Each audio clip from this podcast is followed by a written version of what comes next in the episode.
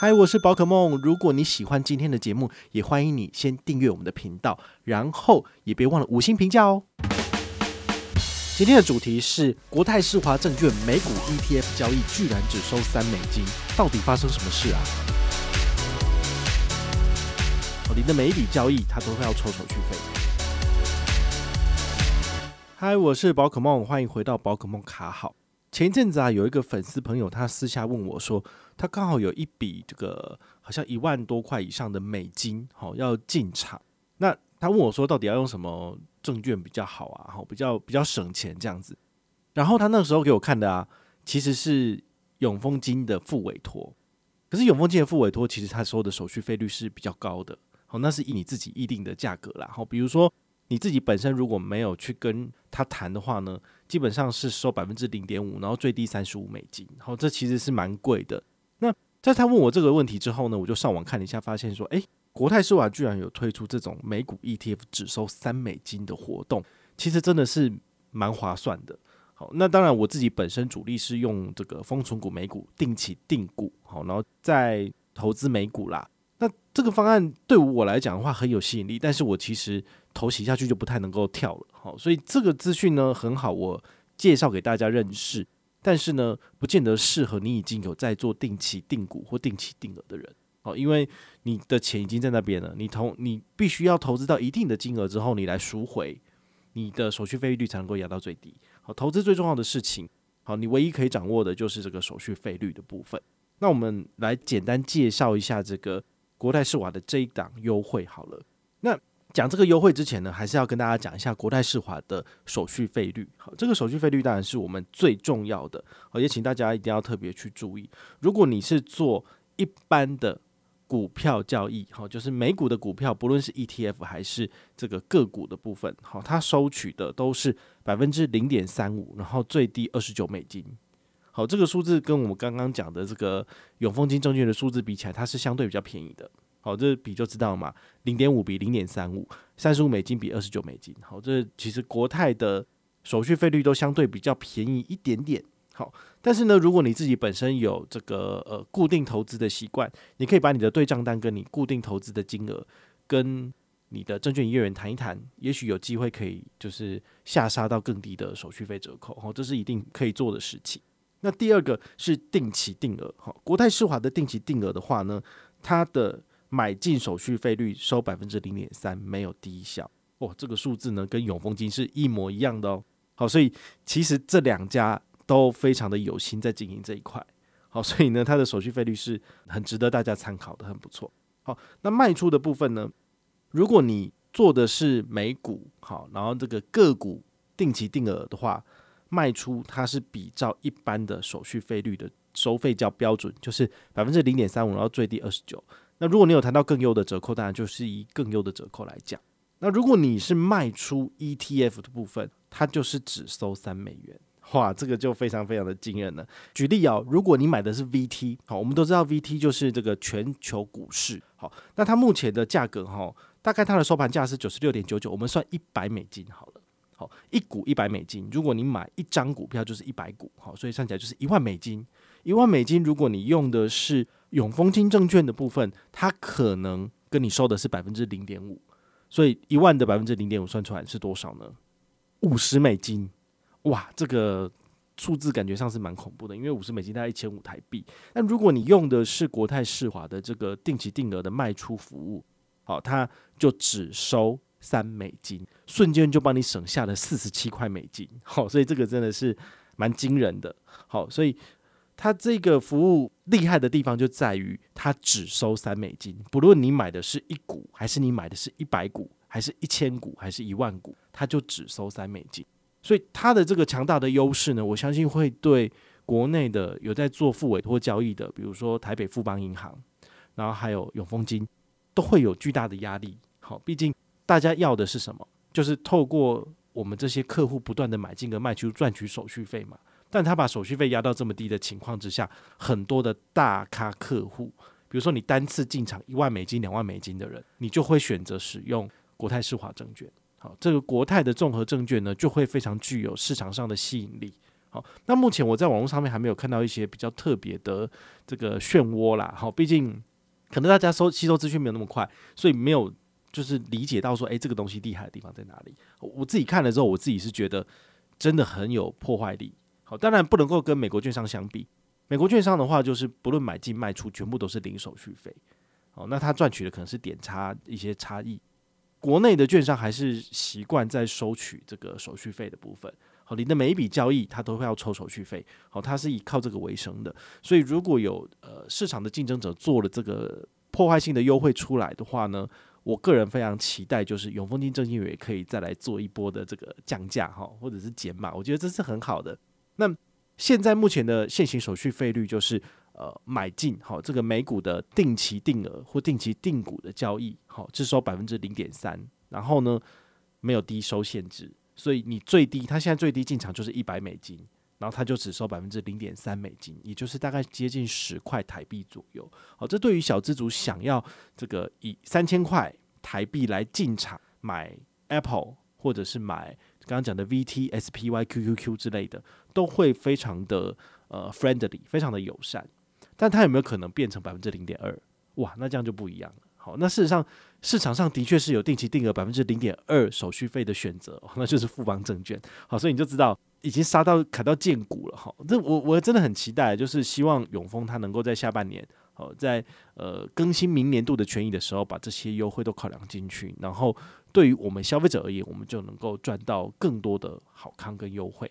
好，那讲这些之后呢，我要来跟大家提醒几个重点，就是国泰证券这次的。美股 ETF 只收三美金的活动是不是有什么你要注意的部分？有没有什么缺点？好，我来跟大家讲一下。第一个，好，就是它的活动时间呢，只到今年的年底啊。我们当然都知道说，其实像去年，呃，永丰金证券它在优惠更新的时候，它当然是十一月就直接更新到今年年底。哇，大家就觉得还不错，它给了我们比较长的时间，我们可以去使用它的优惠。好，而不是这种半年的时间就没了。但是呢，这种破坏性的优势到底有没有可能就是可以持续延续呢？我就不知道了。好，所以这个活动期限你要特别注意。如果你一个月只能够进场，比如说两百美金、三百美金，那么这个活动是完全不适合你的。我们简单算一下，如果你要进场，要到最少多少钱以上呢？你才能够就是超越丰存股的这个美股的基本效益。百分之零点三，所以你用一千乘以百分之零点三，算出来多少？刚好就是三美金。所以我会建议你，你如果要用国泰世华的这个美股活动，你至少单笔进场都要超过一千美金。好，当然是越多越好，超过这个数字越多，你赚取的手续费的折扣就越高。但如果你只有两百美金、三百美金，那么你不如用封存股美股进场，这样比较简单。好，因为。这个手续费率是用百分之零点三下去算，没有低收，这个是相对比较划算。好，所以第一个活动期间太短了，你要特别注意。第二个是对小资主不友善，我刚刚有解释过了，如果你的单笔进场金额不到一千美金，好，这个不划算。好，所以小资主有谁一个月可以买三万块的 股票呢？有点难哈。对啊，而且你是要做这种所谓的长期投资，你可能一投就要投二十年、三十年的。你如果没有额外的收入非常多的部分，那你靠你的本薪，如果你一个月薪水只有三万块，你了不起投就投个三千到五千吧，硬一点可以投到一万块钱，但是再多就不可能了。所以如果你是确定要投资美股的，但是你一个月就只能够投一万块，那么国泰世华证券的这个活动可能就比较不适合你了。我会建议你，就是至少要存多一点，存个三万、五万、七万再投进去，可能比较划算。好，那再来，网络上很多人在 argue 的就是呃没有英股。好，我们都知道这个 VWRA 它的税率的部分，好，它的税率的部分其实是比较划算的。所以呃，现在有一派人非常积极的在研究英国股票，尤其是英股的这个 ETF，好，VWRA 这个大家有机会可以去多多了解一下。这个在税务上面，在税率上面可能对。二十年或三十年之后是相对比较划算的，好，因为毕竟你也知道，当你赎回的时候，你可能这中间你要支付的是这持有期间所有的这个呃税费的部分，你都是要一次缴出去的，好，所以在卖出的时候，这个可能会是你的沉重的负担，就像我们之前讲的信托管理费，好，这百分之零点二、百分之零点一看起来可能不怎么样，可是过了十年、二十年、三十年、四十年，它可能就会要走你这个总资产金额的五趴、十趴、二十趴，哦，那就很惊人了。好，所以你要特别去注意这一点。那也跟大家分享一下哈，就是如果你已经有在使用封存股美股的朋友，那你适合就是见风转舵换来这里吗？我觉得在做股票交易很大的一个问题就是，呃，你没有办法就是随时的去离场，毕竟你的部位你已经买好了。你要做长期投资，其实真的是选好一家证券，你就好好跟他往来，不太可能就是说你想抽身就抽身。所以你在做第一个选择的时候，你可能就要有非常全面的去调查，然后找到最适合自己的。至少在两年前，我选择永丰金证券来开始进行我的投资之旅，这个我是没有后悔的。那他的确也在这两年持续的去改善他的系统，而且让他的手续费率越来越就是亲民，越来越好。好，这他是有改善的，但是他的确还是不敌。这个目前国泰综合证券的这个优惠真的很好，毕竟你卖出一大笔，不管你卖多少钱，他就只收三美金，这个真的实在是太厉害了。好，所以我会怎么做？如果我真的有闲钱，然后我就会跑去开国泰综合证券，然后放一笔钱进去，就直接买美股 ETF。好，直接买美股 ETF，那这样我就可以拿到最低的手续费率，这是可以做到的。但是，这对于我的长期的定期定股的投资计划来讲，这个是没有必要的，因为我就是。每个月固定的收入，拿一定的比例的金钱出来做投资，好，这样是比较符合我的投资调性的。好，那我会怎么做呢？我第一个呢，我就打电话给我证券营业员，然后就说：“诶，我的美股这个定期定额投资其实也放不少钱嘞，好，其实算一算大概是接近一百万台币左右。”我就问他说：“有没有机会帮我的手续费率再调降一点？”好。当初开户的时候，我什么都没有谈，我就直接开了，所以我的预设的手续费是百分之零点五，然后低消三十五，这跟大家都是一样的。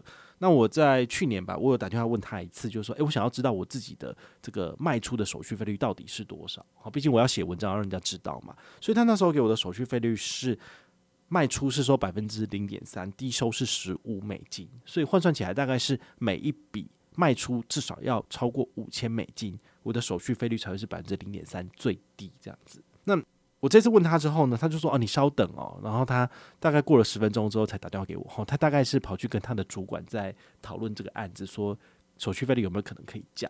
好，那他最后给我的手续费率是百分之零点二，低收一样是十五。好，所以我就少了百分之零点一哦。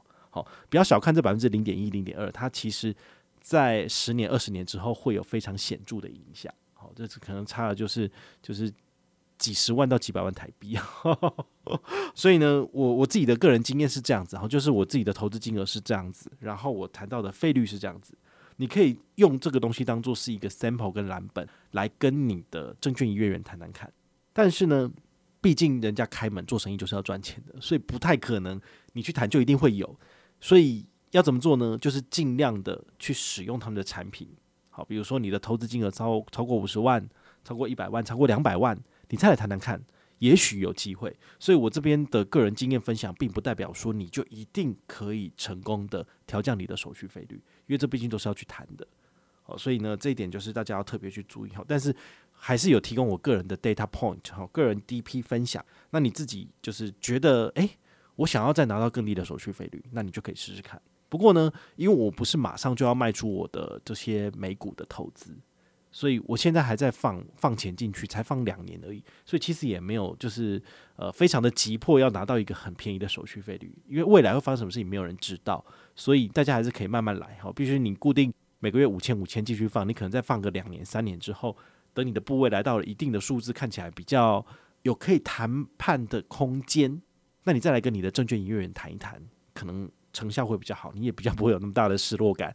我们大户 Telegram 群组里面就有粉丝，就是分享说，他照着我的分享心得，然后来跟他的营业员谈，结果最后人家不理他，就只有百分之零点三，就是不能够再调降了。好，所以这一点我就非常的抱歉了，因为我真的爱莫能助。这不是说我我我去跟你的证券营业员讲说，诶，他要降低你就给他降低，这是没办法的。